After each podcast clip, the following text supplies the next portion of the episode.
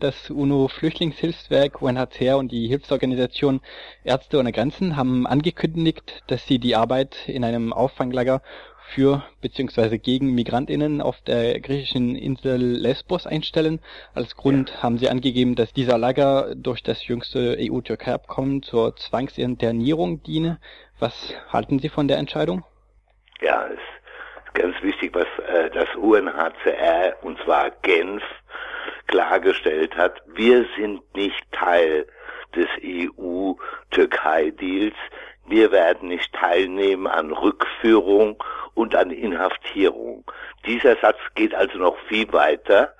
Das UNHCR sagt, wir steigen aus den ganzen operationellen Geschichten in Griechenland bei den Hotspots, die jetzt zu Abschiebungslager werden, aus. Wir werden Monitoring machen, wir werden auch rechtlich beraten, aber sie sind nicht Teil des Prozesses. Das ist ein Schlag auch für diejenigen, die gehofft haben, dass sie diesen Deal mit dem Segen des UNHCR, diesen blutigen Deal umsetzen können. Jetzt hat UNHCR eine Kante reingehauen. Natürlich kommt die Entscheidung Ärzte ohne Grenzen, die auch sagen, wir sind nicht mehr bereit in Moria, wenn das jetzt ein Haftlager ist, geschlossen ist, zu arbeiten. Da sind jetzt Frauen und Kinder in den Baracken eingesperrt.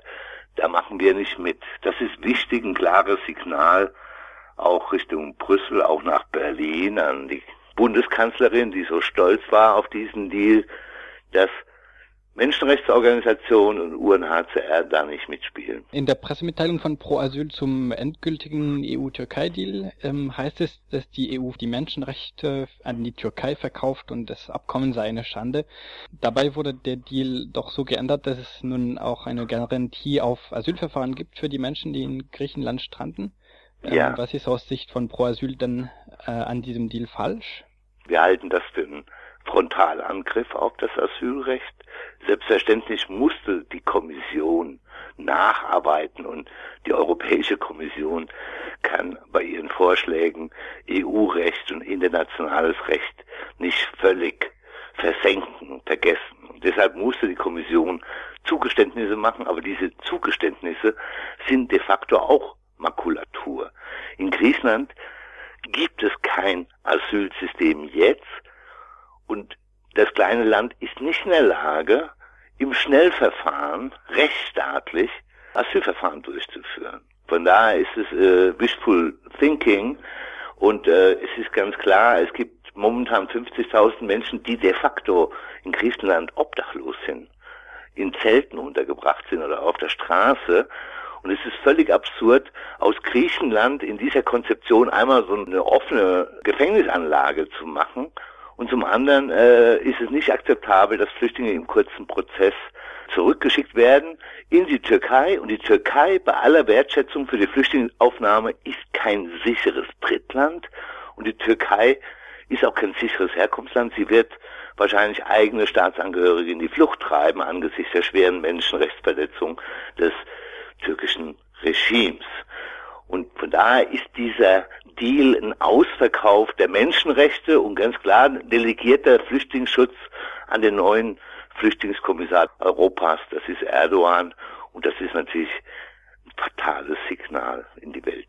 Pro Asyl hatte vergangene Woche, also noch vor dem endgültigen Abschluss der Verhandlungen, ein Rechtsgutachten veröffentlicht, wonach das EU-Türkei-Abkommen rechtswidrig ist. Hat sich mit dem endgültigen Deal etwas an dieser Beurteilung geändert oder gilt das immer noch ganz genauso? Die Grundaussagen, der Tenor gilt noch, aber ganz klar, in dem Rechtsgutachten von Reinhard Marx, aber auch von anderen Kolleginnen und Kollegen in Europa wurde klar gesagt, es gibt nicht blindes Abschieben, dass man Menschen bis Stückgut wieder zurückschiebt. Nein, ihr müsst prüfen, die Leute haben ein Anrecht auf ein faires Verfahren. Da musste die Kommission in ihrer Mitteilung Zugeständnisse machen, aber in der Realität, nochmal, fehlen auf der anderen Seite momentan 4000 Menschen, die irgendwie die Implementierung dieses Prozesses äh, durchführen sollen. Ne? Also Richter, Anhörer, Entscheider, Dolmetscher, Dolmetscherinnen und, und, und. Natürlich erwähnt die EU-Kommission auch Polizisten und Militärs.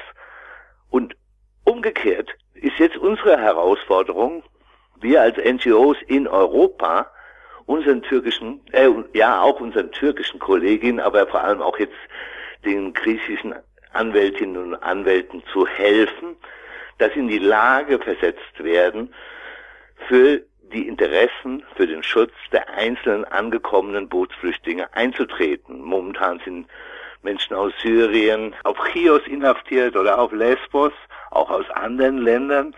Und wir müssen sehen, ja, dass wir diese Zurückweisung in die Türkei verhindern, rechtlich mit einer Strategie, die vielleicht bis zu den höchsten europäischen Gerichten geht, um diesen schmutzigen Deal an der Stelle zu stoppen. Schlimm genug, dass es geschieht, schlimm genug, dass sozusagen Griechenland und Deutschland maßgeblich diesen Deal favorisiert haben, also zwei Staaten, die bis vor kurzem noch zur sogenannten Koalition der Willigen gehörten. Die anderen waren ja eh unwillig, überhaupt noch jemand aufzunehmen, überwiegend, oder haben die Balkanroute geschlossen.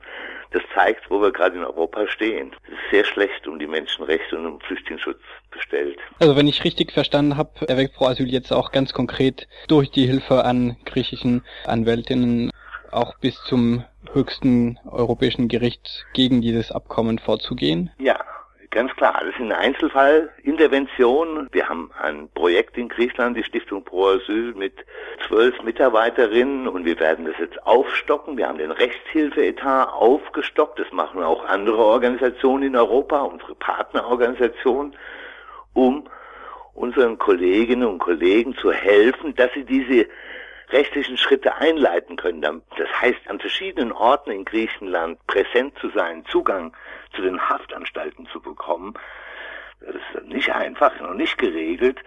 Und dass sie eben auch mit Dolmetschern die Schutzsuchenden anhören können, um ihr Recht durchzusetzen. Das ist momentan unser erstes Ziel.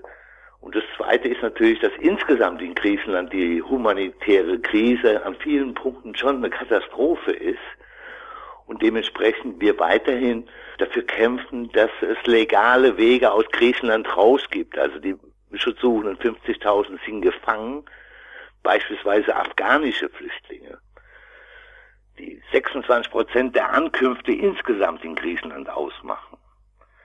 Für die gibt es nicht mal die Vorstellung von Umverteilung nach Europa. Ne, Relocation, das Konzept kann man auch kritisieren, aber für die gibt es überhaupt keine legalen Wege, nicht mal auf dem Papier. Und wenn sie kein Geld haben, können sie nicht mal Schlepperdienste, die wiederum die Reisen gefährlicher oder menschenrechtsverletzender machen, nicht mal die Dienste der Schlepper in Anspruch nehmen. Also humanitäre Hilfe vor Ort ist dringend geboten, aber wir brauchen schnelle, legale und bürokratische Wege raus aus Griechenland für diese große Personengruppe, die in Idomeni, in Athen und anderen äh, Orten Griechenland verzweifelt praktisch um ihre Existenz kämpfen und auch sehr verunsichert sind durch die ganzen Türkei-Deal. Es herrscht Angst und Entsetzen in Griechenland, weil keiner Bescheid weiß und Flüchtlinge überhaupt keine belastbaren Informationen über ihre Zukunft erhalten. Um nochmal auf die Anfangsfrage zurückzukommen, erwarten Sie vielleicht, dass äh, die Entscheidung von heute vom UNHCR und Ärzte ohne Grenzen, also zwei Organisationen, die schon einen Ruf haben, gerade UNHCR als UNO-Organisation, denken Sie, dass diese Entscheidung dazu führen könnte, dass die EU ihre Position noch einmal überdenkt? UNHCR, der Flüchtlingskommissar der Vereinten Nationen, ist sozusagen die Hüterin der Flüchtlingskonvention und die, EU versucht natürlich unbedingt, UNHCR in diesen Deal einzubinden. Und wenn dieser Baustein wegfällt, dann hat die andere Seite ein, ein zusätzliches Legitimationsproblem. Abgesehen davon, dass dieser Deal aktuell eine Katastrophe produziert, weil nämlich äh, nichts vorbereitet ist. Es gibt keine Struktur in Griechenland, keine Asylstruktur, keine Aufnahmestruktur. Und wie gesagt, äh, der Deal ist ein Ausverkauf des Asylrechts, der Menschenrechte in Richtung Türkei. Der Preis war von Anfang an, ihr schweigt zu unseren Menschenrechtsverletzungen. Ihr seid sehr still bei der Pressefreiheit oder wie wir mit den Kurdinnen und Kurden umgehen. Ja, und dafür gibt es diesen Deal.